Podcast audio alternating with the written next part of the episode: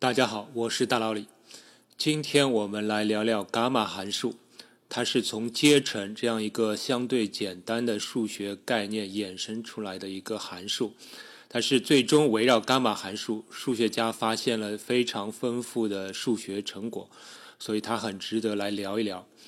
要说伽马函数的历史，我们可以先聊一聊数学中的差值问题，就是根据已有的函数值，我们来设法扩展定义域，来设法找到在其他的定义域下，这个函数应该有怎样的取值。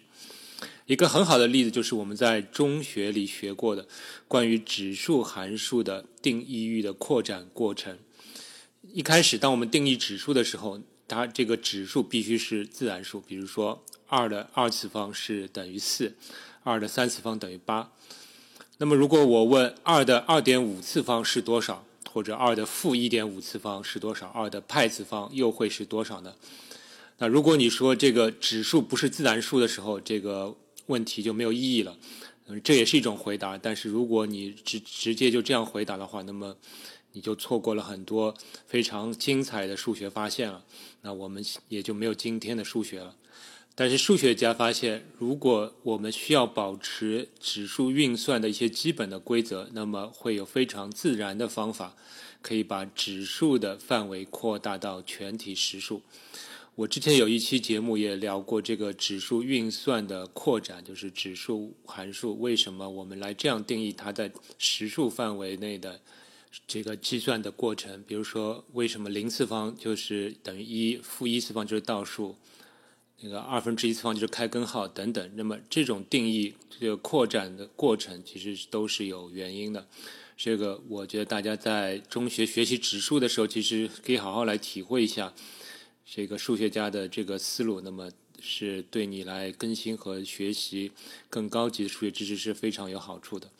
那么，另外关于这函数的差值问题，我可以再说一个有趣的例子，就是自然数求和。那么，从一到加到一百会等于几？我相信这个问题很多听众答案都已经背出来，是等于五千零五十。那么具体的计算方法呢？我估计现在大概小学生都会了。就是一加上一百，然后再去乘以五十，而从一加到自然数 n 的一般的算法公式就是二分之 n 乘以 n 加一。呃，我相信这也是大概有可能都是小学生都会的一个算法。但是我们看到这个最终的结果二分之 n 乘以 n 加一这个公式似乎并不一定只能代入正整数，对吧？如果我们把一点五带进去，那么我们得到的结果是一点八七五。那是不是说从一加到一点五就等于一点八七五呢？再或者把 n 等于负一带进去，它等于零。那感觉上好像一加到负一等于零，听上去是有点道理的。但是如果 n 等于负二的时候带进这个公式，它等于正一。而且这个 n 如果负值负的越大的话，那它的结果也是正数，而且是越来越大的正数。那么这时候这个公式还有没有意义呢？这个问题就非常有意思啊！这个可以留给听众你自己来理解，自己来想出你自己的答案，因为它其实并没有标准的答案。但其实这个例子就是一个函数差值的例子啊！这里补充一下，我说的差值就是插入的差，差值就是根据已有的函数值来扩展。找出一般范围下的函数值的过程，我们一般把它这这种问题叫做差值问题。而经常我们看到一个函数进行差值，它可以扩大到更大的定义域，而且它有了更为丰富的含义。那么这个累加的公式，我们有一个差值函数，那么阶乘也就是累乘能不能进行类似的扩展呢？那我们中学里学的阶乘的定义。它是规定只能在正整数上进行操作，就是 n 乘以 n 减一直乘到一。当然，中学里也学了一个小小的扩展，就是我们也定义了零的阶乘，零的阶乘它等于一。我之前也做过一期节目，解释了为什么零的阶乘等于一。虽然它在课本上说是一种规定，但是凡是规定它必然是有原因的。那么，其实你只要往后学习，你会发现零的阶乘。就应该，而且只能定义成一。如果定义成其他的数值，那么肯定是不合理的。这个是数学家早就达成共识的，毫无意义的。如果你对这一点还有怀疑的话，那么我只能说你对数学的这个理解是还有一些问题的。那么关于阶乘，我们已经有了所有的大于等于零的整数上的定义。那么问题来了，不是整数的话怎么样？比如说二分之一或者一又二分之一的阶乘应该等于几？那么如果你把阶乘已知的那些数值点在坐标系上画出来，那么你会隐隐的有种感觉啊，那我是不是可以用一条光滑的曲线？把这些已知的点全部连接起来，就是整数位置上的阶乘值连接起来。那么这条曲线会经过所有的，这至少是正实数上的位置。那么这条曲线上的数值似乎就是应该是阶乘扩展到呃全体正实数上的这个函数值。当然有个比较困难的点就是零到一之间你没办法连啊，零到一之间两个都是一，你这条曲线该怎么画会？有困难，但是一以上，你似乎好像就是一条单调上升而且非常陡峭的一条曲线，你可以把它们连接起来，然后似乎你就得到了其他实数上的阶乘的数值。那么确实，当初数学家也是这么来思考的。问题是，这条曲线的具体表达式是什么样的？你总不能徒手画一条线，然后去量这个数值吧？因为这个是数学，毕竟它不是物理实验。那么你有可能会问，是不是可以像之前的求和问题，像我们来找一个阶乘的函数的快捷的计算公式？根据这个公式，我们来看看是不是可以把定义域来扩展。这个思路很不错，但是很可惜的是不存在阶乘函数的快捷计算公式。但是确实有这么一个阶乘的近似计算公式，叫做斯特林公式。我把这个斯特林公式的具体的样子，我会放在节目的介绍里。其实这个公式最早的雏形是十七世纪到十八世纪的法国数学家亚伯拉罕·蒂莫夫首先发现的。一七二九年，六十二岁的蒂莫夫出版了一本名为《关于级数和积分的分析杂谈》的著作。在这本著作中，蒂莫夫给出了一个计算 n 的阶乘的自然对数值的表格。那么，这个表格中，蒂莫夫其实本质上他已经指出，n 的阶乘它是正比于根号 n 去乘以 e 分之 n 的 n 次方。这个 e 就是自然对数的底数，也就是自然常数。而且，这个比例系数的大致数值也知道了。这个蒂莫夫肯定也算过他。估计就是二点五零六六左右这样一个数值，但是蒂莫夫不知道的是，这个二点五零六六到底是一个新的常数，还是一个已知常数的组合？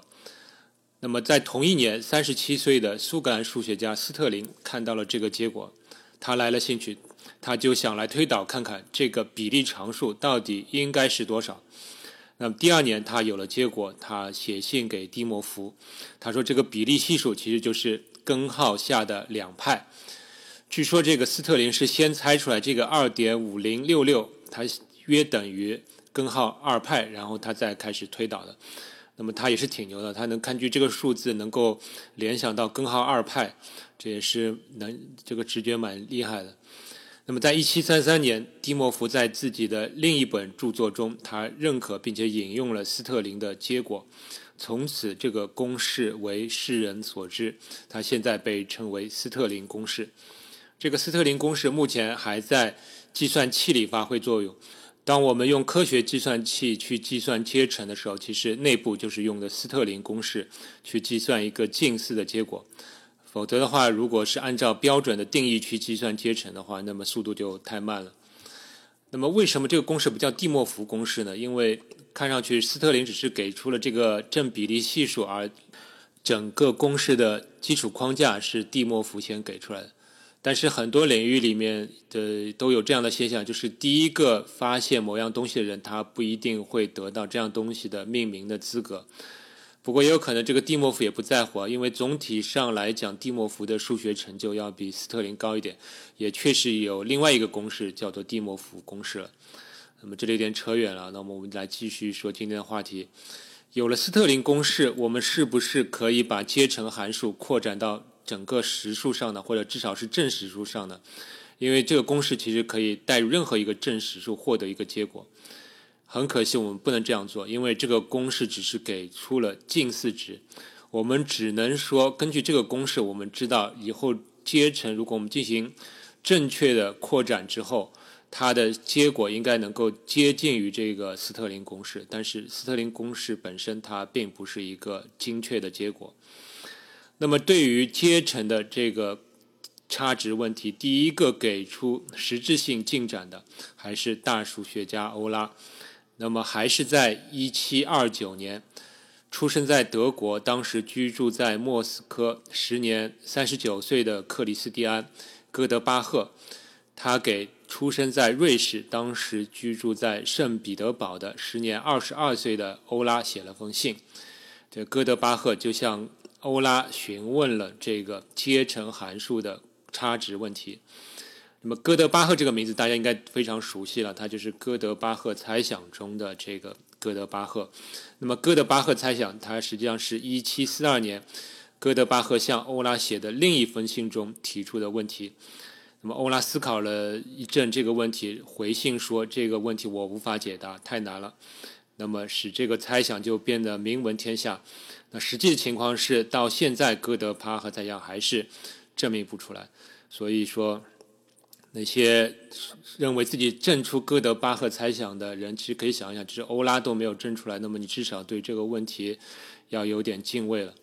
但不管怎么说，这个哥德巴赫他对提出猜想、提出问题的水平还是很不错的，所以他在一七二九年就给还非常年轻的欧拉，二十二岁的欧拉就提出了阶乘的差值问题。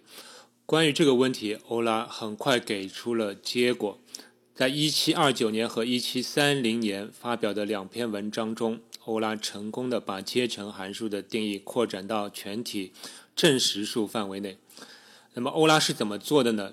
其实说穿了就非常简单了，就是欧拉他抓住了阶乘函数的一个特征，就是递归。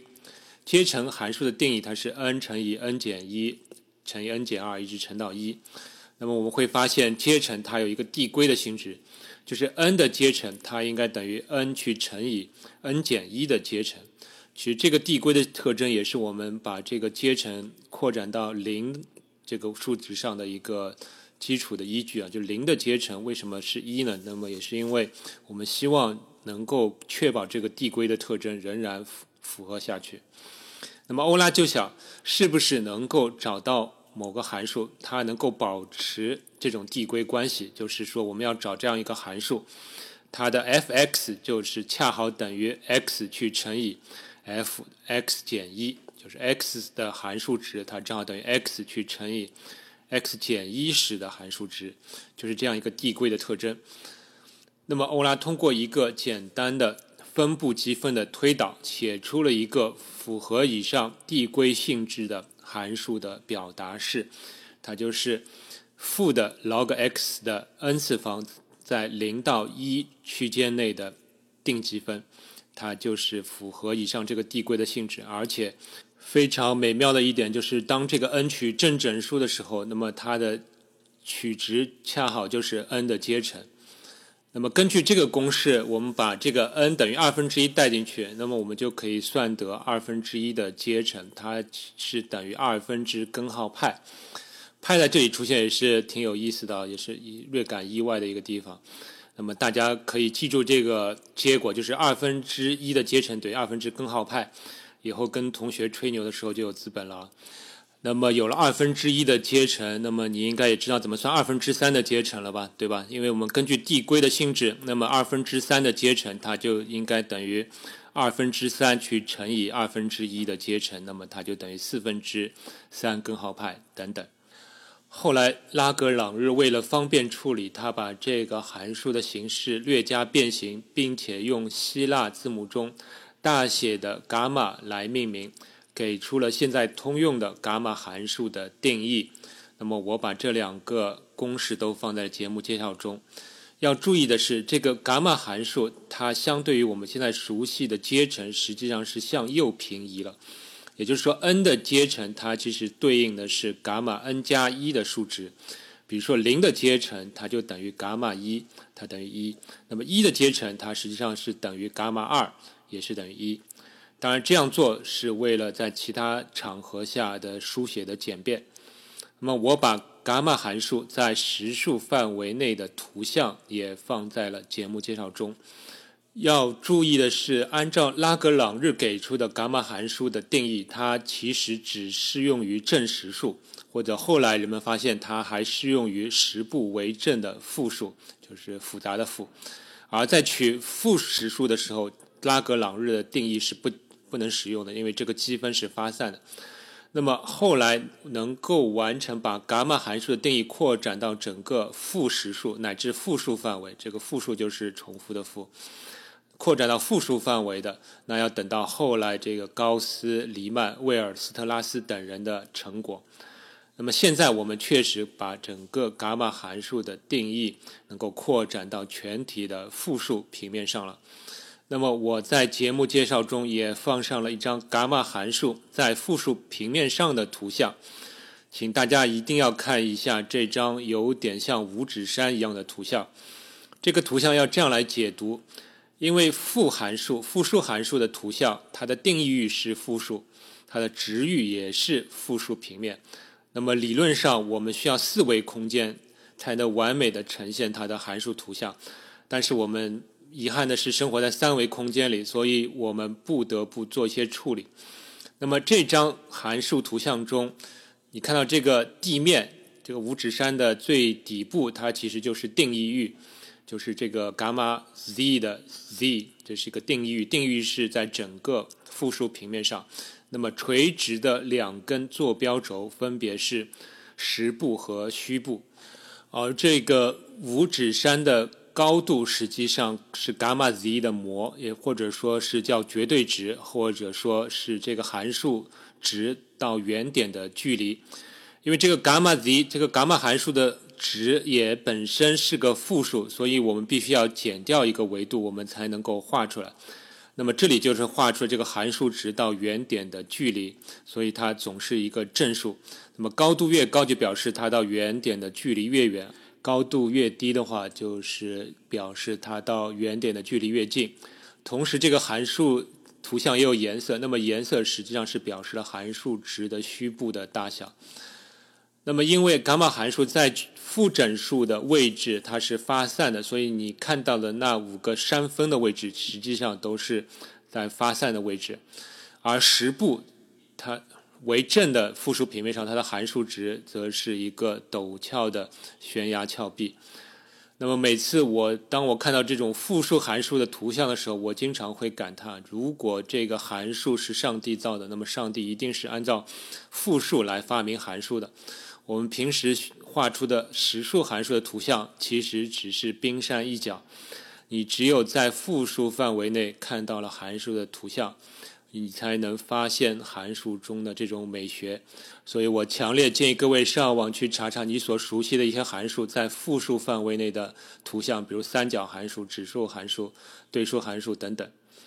那么关于伽马函数的来历说的差不多了，最后说一些伽马函数的意义。其实伽马函数后来被发现，它是非常重要的一个函数，它在很多问题当中不经意的出现。特别是它与黎曼 zeta 函数有非常紧密的联系，还有我之前提到过的这个欧拉马斯克洛尼常数，它其实就是伽马函数在 x 等于一的那个位置的斜率去乘以负一，就是把它掰正了，所以那个常数也经常被称为伽马常数。最后。我相信很多人有这样的疑问：就是这种阶乘的拓展结果是唯一的吗？难道我们只是为了美学，我们认为需要这么扩展吗？比如说，如果我强行的把阶乘的数值用一条曲线连接起来，然后画成一条单调光滑的曲线，然后我设法找一个函数值，行不行？那么答案可以告诉大家，不行，或者说，即使你做出来也没有用。那么一开始，可能数学家是出于一些美学上的宗旨来扩展函数的定义域的，但是到了十九世纪，黎曼和一些数学家他们证明了这种解析延拓它是具有唯一性的，就是说你要扩展定义可以，但是如果扩展的要有意义，那么这个结果就只能是唯一的，就是只有一个正确答案。那么这个结论的另一种说法是。任何一小段解析曲线，它就包含了自身的全部信息。你想一下，其实这还是挺有道理的。比如说，如果一个曲曲线是直线的话，那么我们只要两个点，两个函数值，我们就就能确定这条直线。